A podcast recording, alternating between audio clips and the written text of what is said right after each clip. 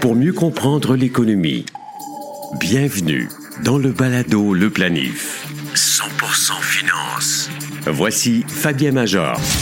Bienvenue au Balado Le Planif, votre rendez-vous économique hebdomadaire qui touche la planification et la gestion financière.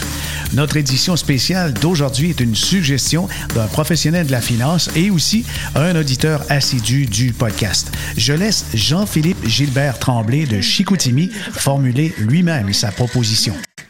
Bonjour, Monsieur Major. Est-ce possible de faire un épisode sur euh, les stratégies de dons planifiés qui permettent de donner euh, davantage en dons au même coût philanthropique qu'un don régulier, ainsi qu'avoir une capsule historique pour en savoir plus euh, sur les origines de ces stratégies en fait. Quelle bonne idée. Alors, on s'est mis à la tâche et nous avons une édition consacrée à la philanthropie et dons planifiés. Même notre capsule origine remonte au fondement même des initiatives philanthropiques. Nous avons deux invités. D'abord, le fiscaliste Francis Latour qui explique comment les crédits d'impôt affectent le traitement fiscal des dons, puis Marco Decel, directeur général de la Fondation québécoise du cancer, qui nous racontera les trois moyens de faire des dons planifiés stratégiques et bénéfiques. Le balado Le Planif est partenaire d'InfoBref, un nouveau média d'information destiné aux professionnels et aux gens d'affaires. InfoBref vous offre l'essentiel des nouvelles affaires politiques et techno en 10 minutes par jour sous la forme de deux infolettres quotidiennes. Une le matin, l'autre à 16 heures. Elles sont gratuites. Essayez-les. Abonnez-vous à infobref.com. Le mot philanthropie vient du grec antique où philanthropia signifie pour l'amour de l'humanité. Aujourd'hui, ce concept désigne l'idée de verser un don en tant qu'individu ou entreprise pour contribuer au bien commun. Cette vision formelle de la philanthropie coïncide avec l'entrée en vigueur du Statute of Charitable Uses par le gouvernement britannique en 1601. Le préambule de ce document énumère une liste d'activités bénéfiques à la société pour lesquelles les contributions individuelles sont encouragées. Au Québec, à l'époque de la Nouvelle-France, la pratique du don philanthropique est déjà dans les habitudes avec la perception de la dîme par l'Église. Même de nos jours, quelques 40 des organismes de bienfaisance enregistrés sont des lieux de culte. Avec la conquête de la province par les Britanniques, les principes du Statute of Charitable Uses prennent place dans la société. Vers la fin du 19e siècle, la philanthropie s'inspire de la révolution industrielle et adopte une approche plus systématique. Les organismes sollicitent des dons d'envergure auprès de riches industriels de l'acier, du pétrole, du chemin de fer et de l'automobile. La Première Guerre mondiale a une influence importante sur la philanthropie. C'est pour financer l'effort militaire que le Canada adopte en 1917 la loi de l'impôt de guerre. Dès lors, les dons de charité peuvent être déduits du revenu imposable. Les conflits en Europe encouragent la générosité des Canadiens de la classe moyenne, pas seulement des plus fortunés. Et on voit apparaître une démocratisation de la philanthropie. Au Canada, le milieu philanthropique forme un moteur économique à la puissance méconnue. Ses revenus annuels s'élèvent à plus de 90 milliards de dollars, soit l'équivalent du produit intérieur brut de la Colombie-Britannique, et environ un emploi sur 11 dépend de la philanthropie. Balado. Le planif. Fiscalité.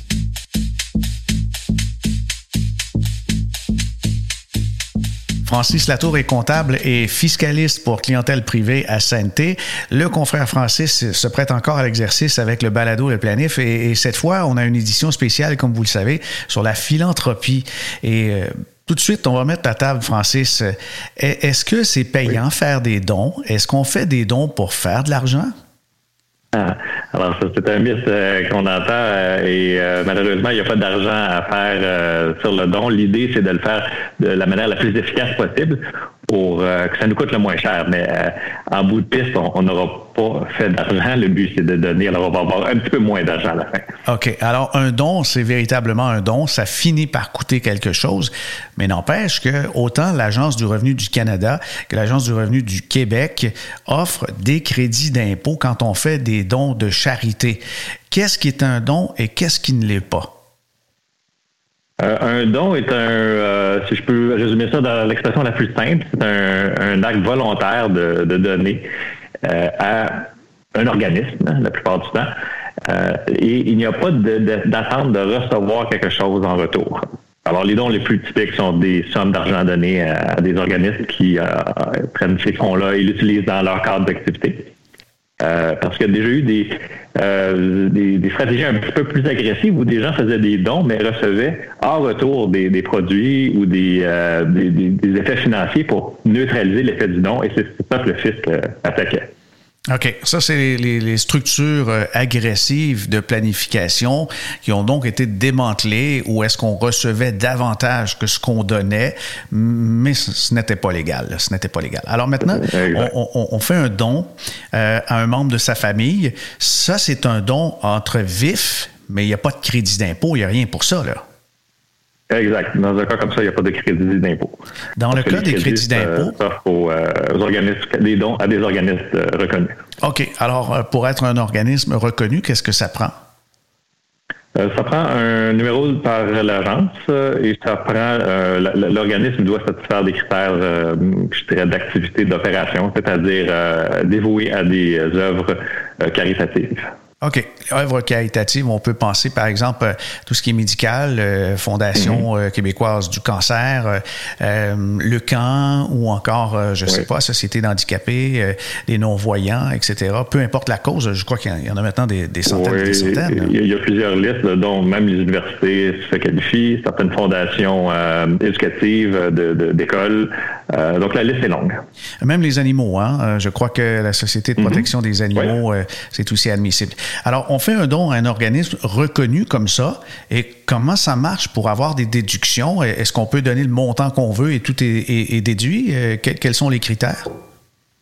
Oui, les dons en argent euh, sont entièrement admissibles. On peut donner ce qu'on veut et le montant complet va être reconnu comme un don. Euh, des fois, on voit des levées de fonds où on donne et on reçoit un prix ou, par exemple un encan où on, mise un fonds. Euh, pour un prix. Dans ce cas-là, c'est pas le montant complet qui va être admissible, mais un petit peu comme on disait tantôt, la, partie qu'on reçoit en retour, ce n'est pas un don. Euh, donc, si par exemple, je mise 300 euh, dollars pour un lot qui vaut 100 dollars, j'aurais droit à un crédit de 200 dollars parce que c'est la valeur que j'ai donné. Euh, j'ai reçu euh, en contrepartie 100 dollars sur mon 300, donc 200 va être admissible. OK. Par exemple, euh, il y a une espèce d'encan silencieux dans une soirée bénéfice et il y a un objet, un sac de golf qui vaut 100 dollars, mais je l'ai eu pour 300. L'excédent sera considéré comme le don. J'ai bien compris? Oui, c'est ça. Parfait, parfait. Et les crédits, comment on, les calcule? Si, dans mon cas, euh, c'est quelques centaines de dollars ou encore quelques milliers, est-ce que je peux recevoir un crédit d'impôt euh, un peu comme, euh, comme une cotisation réelle? Est-ce que ça peut être de cette nature ou c'est de moindre importance? Oui, c'est un peu la manière de le voir. Un montant combiné annuel de moins de 200 dollars va donner des crédits un petit peu plus modestes. c'est au combiné fédéral euh, provincial, euh, on parle de 32% environ. Euh, là où ça devient intéressant, c'est quand on, additionne tous les dons de l'année, ce qui dépasse 200 dollars va être presque vu comme une cotisation réelle, c'est-à-dire que je vais avoir un crédit d'impôt pour chaque dollar qui dépasse mon don de 200 dollars. Donc pour chaque don va être à 48 jusqu'à peut-être même 53% dépendamment de votre taux d'imposition. Vu comme autrement dit, une déduction contre le revenu, euh, presque à ces niveaux-là. Mais euh, j'imagine qu'il y a des prérequis. On doit obtenir un, reçu en bonne et due forme. On ne peut pas juste écrire le montant qu'on souhaite dans, sa déclaration d'impôt. Oui, exact. Pour un don admissible, euh, sont officialisés par les reçus que les organismes émettent. Et euh, là-dessus, justement, l'organisme va indiquer la admissible du don. L'exemple de, qu'on faisait sur une levée de fonds, euh, c'est l'organisme qui va indiquer le montant de 200 dollars. Et euh, à la fin de l'année, on additionne tous les reçus qu'on voit. ce qui est intéressant des règles fiscales, c'est qu'il y, a deux éléments intéressants. C'est qu'on peut combiner les dons entre conjoints et le réclamer sur une personne. Donc, on peut additionner les, deux. Et dès que ça dépasse 200 dollars, ben, c'est mieux de prendre sur une tête que prendre les montants euh, sur deux têtes. Et aussi, si on ne les a pas pris dans une année, on peut les, ça, peut être reporté d'une année à l'autre. Alors, une technique fréquemment utilisée, c'est que je vais additionner mes cinq dernières années et je les réclame dans, dans la même année. Donc, par exemple, on va faire le rapport d'impôt de 2021 qui s'en vient. Mais je vais aller chercher mes reçus que je n'ai pas déduits dans le passé, là, de 2017, 2018, 2019, 2020 et 2021. Ça fait cinq années que j'additionne, puis là, je peux facilement dépasser le, 200 et avoir une, maximiser les, les déductions pour dons. OK. Et, pour les conjoints, euh, je crois que l'utilisation peut être assez intéressante si on a un des deux conjoints qui a un revenu euh, bien inférieur. Par exemple, je sais pas, un des deux gagne 30 000 cette année et, l'autre euh, dans les 100 000 ou les 200 000. Évidemment, si on refile son reçu de don de charité à celui qui gagne le plus, la déduction va être en conséquence.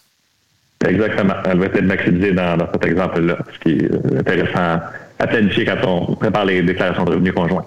Ah, c'est bien, c'est bien. Et je pense que la pandémie a, été vraiment euh, une façon de prendre conscience de l'utilisation des dons de charité euh, dans, dans, la vie de tous les jours, dans aussi, euh, je pense, au niveau de la collectivité, de collaborer comme ça, de participer à sa collectivité de toutes sortes de mm-hmm. façons. On s'est retrouvé avec des surplus financiers parce qu'on dépensait moins, c'est aussi bien en faire bénéficier quelques heures de charité. La, la, liste est longue, mais pour savoir justement si une œuvre est bien inscrite à l'agence, euh, on, peut vérifier? Ben oui, on peut vérifier sur le site de l'agence euh, tous les organismes qui sont enregistrés au fin de l'impôt sont listés dans le site web de, de l'Agence de revenus du Canada. OK. Alors, avant de concrétiser son don, je pense que c'est une, une précaution très importante d'aller vérifier avant de signer son chèque pour ne mhm. pas avoir de mauvaises surprises. Parce que, bien sûr, il, y a des, il y a des coucous partout, puis euh, il, y a, il, y a, des, des gens qui, qui se camouflent et c'est toutes sortes de façons. On s'est fait avoir par toutes sortes de, de fraudeurs, euh, pas seulement par euh, du, du, piratage par Internet, mais aussi des fois de faux organismes de charité. C'est mhm. vraiment. Mais de toute façon, il y en a qui sont reconnus, qui, qui travaillent de longue date et maintenant, Francis, j'aimerais qu'on parle d'une autre façon de faire des dons, c'est par l'utilisation de fonds de philanthropie qui sont des, des, des fonds. Euh, si par exemple on donne régulièrement des montants, on, on a donc euh, un investissement dont L'objectif est de générer des, gains qui seront distribués à des organismes de charité.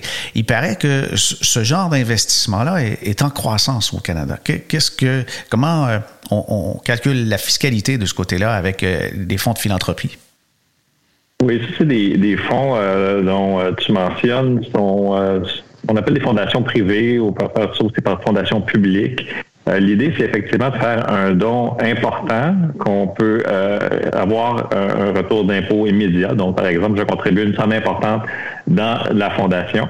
Et cette fondation-là a comme objectif, oui, de, gérer les sommes que je viens de donner, mais doit donner un minimum à des organismes de, bienfaisance. C'est une manière efficace de donner euh, de manière, je dirais, importante, plus que juste des, des 100 dollars ou 200 dollars par année, mais quelqu'un qui voudrait faire un don important euh, peut le faire d'un coup. Et euh, cette personne-là, si elle est dans une tranche d'imposition élevée, va récolter immédiatement l'équivalent presque d'une déduction comme une cotisation horaire dans l'année. Et les fonds sont investis euh, à l'abri de l'impôt, mais sujet à un déboursement à, des œuvres de charité que la Fondation va choisir. Donc, pourrait privilégier des causes chères aux donateurs. Et ça engendre une certaine euh, perpétuité dans le sens que les fonds vont être investis, peuvent être conservés longtemps, euh, peuvent être donnés d'un coup. Euh, tout est flexible dans la fondation qui va être gérée par bon, des personnes, des investisseurs, mais aussi par un conseil qui va déterminer à quoi servent les sommes pour les organismes. Oui, alors les institutions financières ont, euh, quelques institutions financières, pas toutes, ont euh, justement de ce genre de fonds d'investissement qui ont une vocation de philanthropie et les gains, les rendements sont distribués régulièrement. Il y a donc, euh, comme tu mentionnais, un objectif de, on, veut que ce soit perpétuel, comme les dons perpétuels avec quelques organismes de charité qui sont sélectionnés. Mais c'est intéressant de savoir qu'au-delà des REER, des CELI, on peut aussi euh, participer euh, à notre collectivité et puis réserver des sommes, des 10, 20 000, 30 000 ou, ou 100 000 dollars dans une partie de son portefeuille dont les gains seront ensuite octroyés. il faut savoir aussi qu'il y a des frais d'administration supplémentaires avec ces fonds-là. Il, faut en être conscient. Si quelqu'un va payer, euh, je ne sais pas, des fonds de type série F 1.1 1,2% de gestion, il peut y avoir 1,2, 0,3 qui va s'ajouter puisqu'il faut quand même administrer la partie de dons à l'intérieur des fonds philanthropiques. les fondations comme telles, est-ce que quiconque pourrait se partir une fondation, Francis? Ça prend euh, de l'aide d'avocats ou de, de, professionnels parce que c'est euh, il y a deux types de fondations. Euh, une fondation qu'on appelle privée, qui est le plus difficile à mettre sur pied soi-même, mais c'est faisable. Et il y a les fondations publiques où c'est ben, c'est aussi l'ouvrage, mais il y a moins de divulgation aux autorités fiscales. Et la raison, c'est un peu étrange, c'est qu'une fondation privée, c'est une personne qui va ou, un cercle restreint de personnes qui contrôlent la fondation et le gouvernement veut beaucoup d'informations là-dessus. Une fondation publique, il y a des gens indépendants qui siègent au conseil et il y a un petit peu moins d'informations qui est exigée. Mais c'est euh, ça prend une équipe euh, chevronnée pour mettre ça en place, étant donné qu'il y a des obligations légales, des inscriptions, l'inscription obligatoire aux, autorités fiscales. Et euh, c'est un, un, un, investissement, je dirais, à long terme.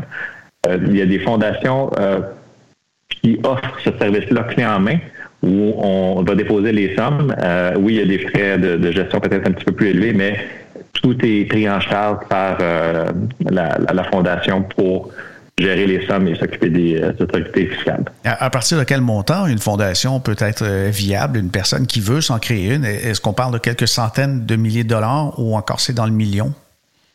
Moi, je, je dirais comme, comme ça, c'est environ 100 000 à, considérer. OK, 100 000 C'est le, bon, euh, le bon horizon, oui, parce que, euh, bon, si on est un peu plus bas, j'irais vers les fondations que nous voyons là, qui euh, offrent le service clé en main. Mais à partir de 100 000, ça peut être quelqu'un qui l'a créé et s'occupe de, OK, ça, ça, ça, nous donne une idée. Il y, a, il y, a, certaines personnalités comme la Fondation Martin Matt, euh, Véro et, et, et Louis. Mm-hmm. Il y a euh, la Fondation de la famille Saputo qui est très connue. Aussi les Chagnons qui ont fait une, une fondation pour euh, le bien-être, la nutrition, puis aussi l'aide à l'enfance. mais là, on a des fondations parfois qui dépassent le, le milliard de dollars en, en, actifs et qui vont redistribuer les dons. Eh bien, c'est drôlement intéressant. Il y a quand même beaucoup de portes de sortie. On peut donc faire des dons directs à des organismes de charité. On a donc euh, les, fonds de philanthropie où est-ce qu'on peut donner des sommes plus importantes qui sont distribuées à diverses œuvres de charité et puis se créer une fondation si jamais euh, vous avez euh, quelque chose qui échappe un peu au radar, une cause particulière, on a cette opportunité-là. À partir de 100 000 ou quelques centaines de milliers de dollars.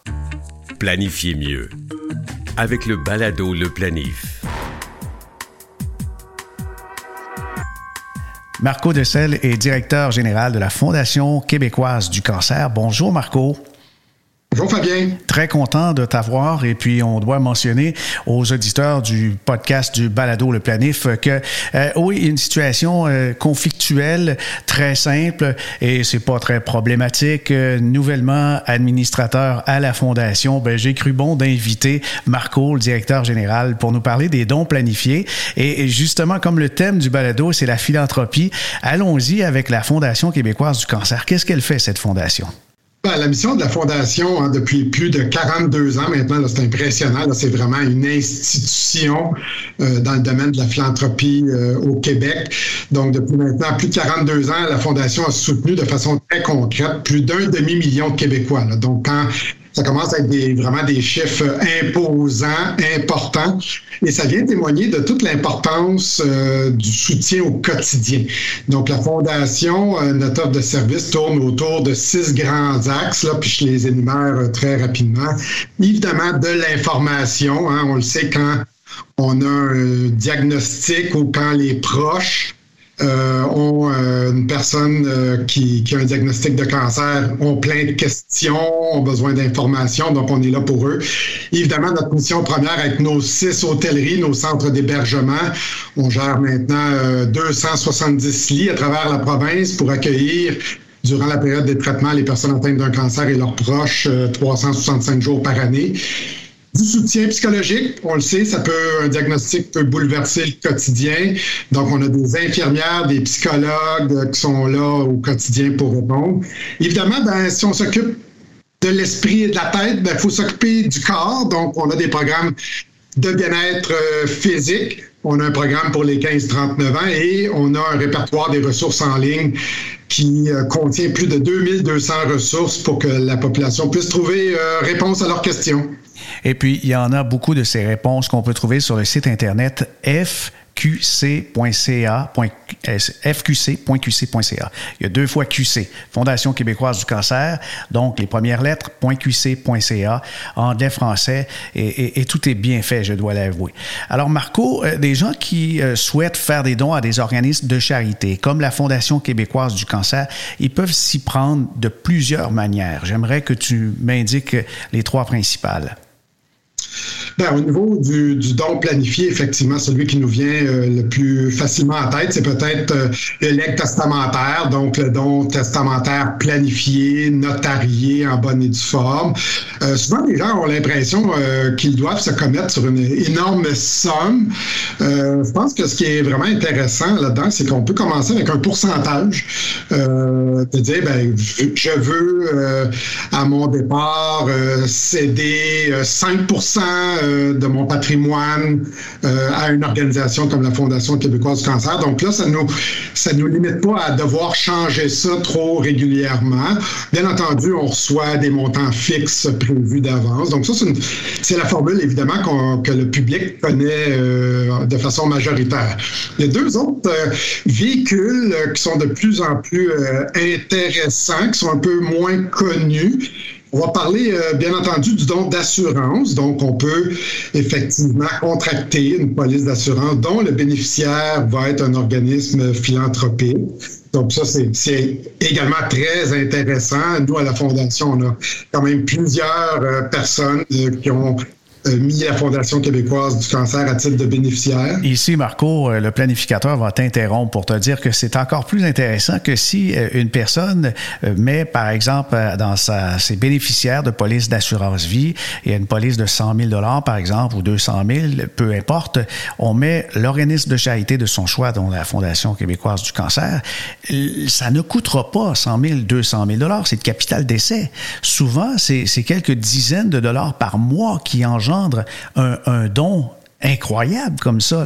Alors, c'est définitivement un très bon moyen de, retourner à la collectivité et faire un levier avec l'assurance vie. Tout à fait. Ben, merci de, le préciser, parce qu'effectivement, c'est un des grands avantages de, ce, de cet outil-là. C'est que pour l'organisme, ça, lui fait un montant euh, assez important, mais pour euh, l'individu qui contracte le coût, euh, ben, les sommes sont évidemment moindres et évidemment, ben, les, les polices ou le coût annuel ou le coût mensuel ben, devient déductible également à titre de don. Donc, c'est une façon euh, assez intéressante, euh, comme on dit, de, de faire du bien dans ton entourage d'une façon assez simple et euh, en continu. Donc, le coût est étalé sur euh, plusieurs euh, années. L'autre véhicule qui, est, également, puis là, j'imagine, si vous vouloir commenter également celui-ci, c'est vraiment le don en action. Donc, le don de titre. Donc, et là, ben, l'avantage, évidemment, ben, c'est quoi? on a acquis au titre d'une compagnie en question il y a peut-être de cela plusieurs années. Donc, on les a acquis à un X. Mais aujourd'hui, la valeur marchande ou euh, la valeur au marché de ces mêmes actions-là euh, est rendue Y. Mais pour euh, au niveau du reçu d'impôt pour le particulier, ben, il va avoir vraiment l'avantage de la valeur aujourd'hui. Et pour, pour l'organisme en question, ben, c'est vraiment fort, fort intéressant. Et ça, parce que grand avantage, c'est que quand on parle de de legs testamentaire ou de don, ça se fait au décès. Hein. Donc, la personne de son vivant, souvent, pas n'a pas clairement manifesté, n'a pas pris contact avec l'organisme. Alors que les deux véhicules qu'on vient de parler, les deux outils, ça permet d'entrer de jeu, d'amorcer des discussions, de faire euh, vraiment, euh, euh, de profiter de tous les avantages fiscaux du vivant de la personne. Donc, c'est vraiment très intéressant. Dans, dans, les dernières années, on sait que les marchés boursiers ont connu une progression vraiment très intéressante, aussi intéressante que le, le monde immobilier. Et si je vais d'un exemple, j'ai un fonds négocié en bourse, un fonds commun de placement ou des actions directement, que ce soit à la Banque Royale, que ce soit Bombardier, peu importe, nommer les titres, euh, tiens, Tesla avec ses, rendements de 2000 vous savez que si vous vendez vos actions, vos fonds, vos FNB, vous allez concrétiser une distribution fiscale imposable. Il va, y avoir euh, justement un impact dans vos impôts. Si vous donnez une partie des titres ou la totalité, à ce moment-là, le don est calculé à la valeur marchande à partir du coût de base rajusté, votre coût d'investissement et vous avez une déduction sur toute la valeur comme telle, mais ce n'est pas considéré comme une disposition, euh, la différence entre le coût de base et puis le produit de disposition, ce qui fait que c'est avantageux. Bien sûr, ça reste un don, mais fiscalement, il est drôlement intéressant.